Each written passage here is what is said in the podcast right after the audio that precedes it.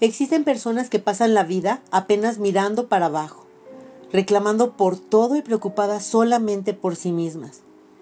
Existen otras que están mirando siempre para atrás, nostálgicos, lamentando el tiempo que ya pasó, queriendo arreglar el pasado. Existen todavía aquellas que viven mirando para los lados, comparándose con los otros, generalmente con envidia y queriendo siempre ser mejores que los demás. Existen también las que permanecen viviendo para el frente, buscando siempre nuevas alternativas, fijándose siempre en la construcción del futuro.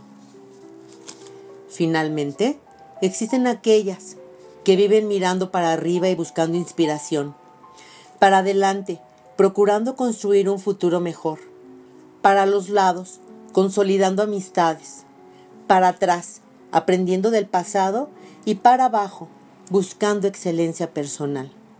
Y procediendo así, son estas las personas que conquistan la felicidad.